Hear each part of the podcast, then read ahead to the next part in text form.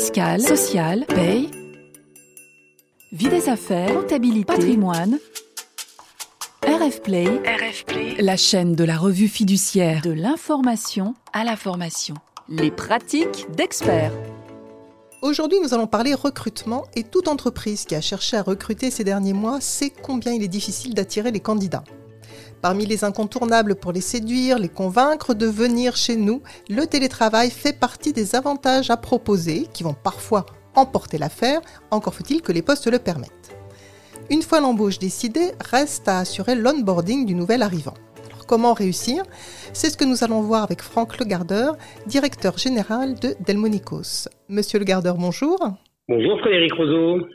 Alors commençons par parler un peu de télétravail. C'est, je crois, un des éléments qu'offre votre entreprise aux candidats et vous offrez même du 100% télétravail. Alors absolument, on est parti sur un modèle 100% télétravail pour une raison très simple. Hein, je pense que vous l'avez évoqué en introduction, c'est la complexité à recruter des talents. Euh, la période après Covid, hein, rien de nouveau, euh, ça n'a pas été simple pour euh, faire bouger les gens. Et puis ils ont découvert qu'il y avait aussi possibilité de travailler correctement et sérieusement depuis chez soi. Donc, et notamment pour j'ai envie de dire, un petit peu la, la, denrée rare que nous recherchons, puisque nous sommes sur du soft, euh, à savoir des développeurs, eh bien, il a fallu qu'on s'adapte euh, au marché. Et donc, nous avons mis en place le 100% télétravail. Alors, pour autant, est-ce que ce 100% télétravail, qui, je n'en doute pas, doit séduire vos nouveaux recrutés, est-ce que vous l'offrez dès l'embauche ou est-ce que quand même vous procédez par palier? Alors, d'entrée de jeu, on propose le, le 100% télétravail. Pour autant, euh, dans toutes les phases préalables avant euh, la signature d'un contrat. On discute euh, du projet de l'entreprise puisque c'est hyper important. Vous savez, ces gens-là, ils sont très sollicités. Et il faut aussi que le projet retienne leur attention, les séduise et leur donne envie de s'engager. Alors ça tombe bien puisque Delmonicos travaille sur un projet transformant puisqu'on on, on touche à la transition énergétique écologique, vu qu'on on fait la promotion de solutions qui permettent de faciliter l'accès aux bornes de recharge lorsqu'on roule en véhicule électrique. Donc c'est un vrai sujet d'actualité et, ces gens-là qui découvrent aussi hein, ce, ce, nouvel écosystème sont relativement séduits euh, par tout ce qu'on peut apporter et ce qui facilite pour nous euh, le sujet sur lequel ils vont travailler. Donc euh, qu'est-ce qu'on leur dit? On, on, travaille très en amont de ce sujet, du projet, euh, de ce qu'ils vont devoir faire. Et puis bien évidemment, euh, quand on va les, les onboarder, notamment côté développeur, euh, on se retrouve bien évidemment. Euh, je pense que faire un, onboarding purement en télétravail, euh, alors on l'a pas encore fait, donc je sais pas si c'est vous à l'échec, mais je pense que ça simplifie pas en tout cas l'intégration du salarié au sein de l'équipe. Très certainement, puisqu'il y a des entreprises qui avaient été contraintes de le faire en pleine période de confinement. Je pense que ça demande un certain nombre de, précautions. Euh, donc vous, pour l'onboarding, vous mixez donc le télétravail et le présentiel ou c'est que du présentiel Alors, dans le cadre du onboarding, ce qu'on fait, c'est que, euh, en fait, on a mis en place la, méthode agile, hein, rien de nouveau, euh, notamment au niveau du développement informatique.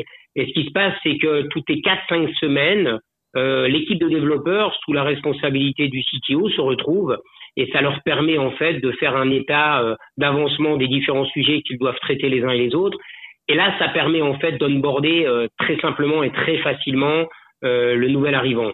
Donc, on profite de cette opportunité et on le fait en fait dans des endroits différents à chaque fois. On, on prend soit du Airbnb, soit un lieu où tout le monde peut se retrouver dans la même euh, dans la même habitation, dans le même hôtel, dans la même maison euh, qu'on a en location, et, et, ce qui permet aussi de vivre euh, tout ce qui se trouve en dehors du travail. donc le soir, la cuisine ensemble, euh, l'entretien du bien ensemble. Donc ça permet aussi de, de voir tout ce qui est euh, euh, non verbal et puis de, de, de mesurer un petit peu l'état d'engagement et, et l'esprit d'équipe. Donc oui, on, on, fait ça, on fait ça pas seulement en, en distanciel. Et après, une fois que ça s'est calé, qu'on a défini les missions des uns et des autres, ça se fait, ça se fait en, en distanciel, avec encore une fois toutes les 4-5 semaines les retrouvailles, euh, mais en attendant, tous les matins, il y a un petit point technique à faire avec les uns et les autres, et ce qui permet de garder, euh, euh, ce que j'ai envie de dire, l'engagement le, le, euh, des équipes. Alors justement, vous l'évoquiez, quand vous vous retrouvez ensemble en, présentiel, quand vous partagez ces moments, il y a tout ce non-verbal qui va permettre à un salarié en fait d'exprimer, qu'il le veuille ou non d'ailleurs, son, contentement, son bien-être ou ses difficultés.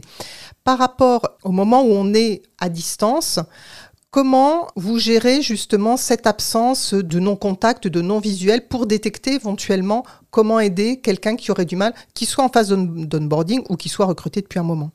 Alors, c'est une excellente question que vous posez. Hein. C'est pour ça qu'il faut être super attentif. Euh, il faut, alors, en fonction des missions qui sont confiées aux uns et aux autres, c'est regarder s'ils sont dans les délais. Euh, tiens, euh, tu avais tel objectif, est-ce que tu y es ou tu y es pas? Et si tu y es pas, pour quelle raison? Euh, Ça peut être qu'un j'ai des difficultés ou simplement, écoute, euh, euh, j'ai pas pu m'arranger sur ma façon de travailler, j'ai été obligé de décaler parce que ça fait partie aussi de la flexibilité du temps de travail on, demande à nos salariés d'être présents un certain nombre d'heures dans la journée pour que si on a des calls en commun, tout le monde soit présent. Mais si certains veulent commencer à 10 heures et puis terminer à 20 heures le soir euh, avec une coupure de 4 ou 5 heures pendant la journée, à la limite, ça c'est eux qui s'arrangent. Nous, on est, euh, on est très proche de, de, de, la responsabilité. Notre idée, c'est surtout pas de mettre un, un, un garde-fou derrière chaque salarié. Chacun est engagé, chacun est responsable.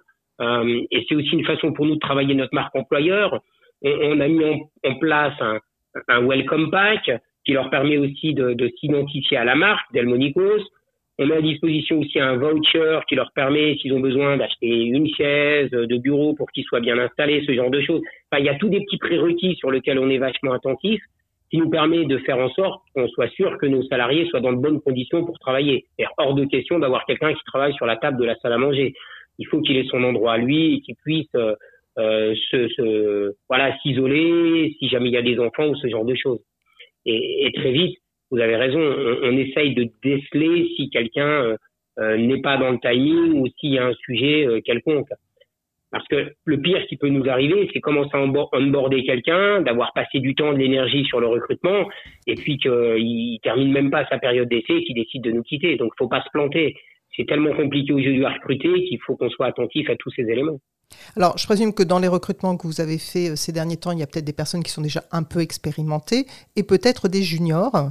Est-ce que si vous avez embauché comme ça des personnes juniors, soit que ce soit leur premier emploi, soit qu'elles aient peu d'expérience, vous avez ressenti qu'il y avait des précautions particulières à prendre pour accompagner ces personnes-là? Vous avez absolument raison. Euh, quand on a des personnes expérimentées, bah, elles comprennent déjà beaucoup plus facilement euh, ce qu'on attend d'eux. Euh, elles arrivent beaucoup plus facilement à évaluer le temps qu'elles vont devoir passer sur une tâche ou une autre. Euh, et puis, euh, elles savent beaucoup plus facilement gérer. Quand on recrute des jeunes qui sortent de l'école, parce que c'est aussi notre cas, bah, il faut réussir à, à, les cadrer, il faut réussir à faire en sorte qu'ils ne s'isolent pas et qu'ils n'hésitent pas à faire appel s'il y a des besoins. Et c'est pour ça que euh, Julien, notre CTO, lui a mis en place euh, beaucoup de travail euh, en binôme qui permet aux uns et aux autres de se soutenir. Et puis, si l'un a une difficulté, l'autre peut éventuellement le ressentir et éventuellement le remonter au management pour être sûr que on ne perd personne en route, quoi. C'est ça l'idée. Mais par contre, effectivement, quand on est beaucoup plus jeune, ça demande beaucoup plus de temps, il faut les cadrer un peu plus, et ça demande de l'accompagnement jusqu'au moment où on sent que les ailes commencent à s'ouvrir et qu'ils peuvent être autonomes pour faire le premier envol. Est-ce que vous avez déjà eu des, salariés qui disent au bout d'un certain nombre de mois, ben non, finalement, moi, j'avais dit OK pour le 100% télétravail, mais j'aimerais bien revenir un peu en arrière et venir plus en présentiel Alors, on a un bureau, et donc le bureau est ouvert. Pour ceux qui ont envie de venir, ils peuvent venir. Et donc, ça arrive que certains salariés euh, euh, viennent au bureau parce que, euh, bah, du coup, ils se replongent dans l'atmosphère et puis ça leur permet de changer de l'habitation. Moi-même, je suis en télétravail, hein, je suis pas forcément sur Metz.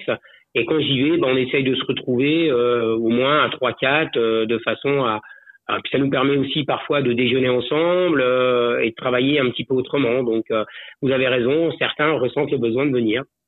Alors pour conclure notre entretien, si vous aviez un conseil à donner à des entreprises qui vont se lancer dans l'onboarding en tout ou partie à distance, alors soit un conseil, soit un truc qu'il ne faut absolument pas faire pour bien onboarder à distance, qu'est-ce que vous diriez? Enfin, je ne sais pas si je suis très bien placé pour essayer de donner des. des euh, Peut-être partir de quelque chose où vous, vous avez senti euh, que là, vous avez fait un truc qu'il ne fallait pas, ou alors au contraire, que vous avez eu une bonne idée J'entends ce que vous dites. Je pense, je pense que il faut surtout, faut surtout avoir de la transparence et, et discuter ouvertement avec le salarié.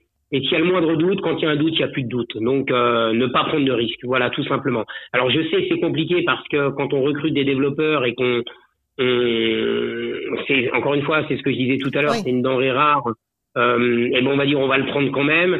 Euh, moi, ça m'est arrivé de refuser quelqu'un parce que quand je lui ai dit, écoutez, on se retrouvera quand même euh, une semaine ou trois, quatre jours toutes les cinq semaines, mais ah ouais, mais non, ça, ça, ça m'arrange pas trop parce que j'ai des enfants, ma femme travaille, je préfère être aux côtés. Donc on a coupé court et on a dit écoutez euh, c'est pas très grave, euh, on ira chercher quelqu'un d'autre et puis euh, puis on a réussi à trouver quelqu'un d'autre. Voilà. donc mon conseil c'est quand il y a un doute il y a plus de doute et, et on et on enlève le doute et comme ça il y a, y a pas de problème. Eh Ce mon conseil. Je vous remercie, Monsieur le Gardeur, d'avoir partagé avec nous votre expérience dans cette pratique d'expert. Vous êtes la bienvenue. Au revoir, Frédéric. Au revoir. Merci à vous de nous avoir écoutés. Vous pouvez réécouter cette pratique comme les précédentes sur RF Play, Spotify, Deezer, Apple et Google Podcast. Retrouvez tous les podcasts de RF Play et plus encore sur rfplay.fr.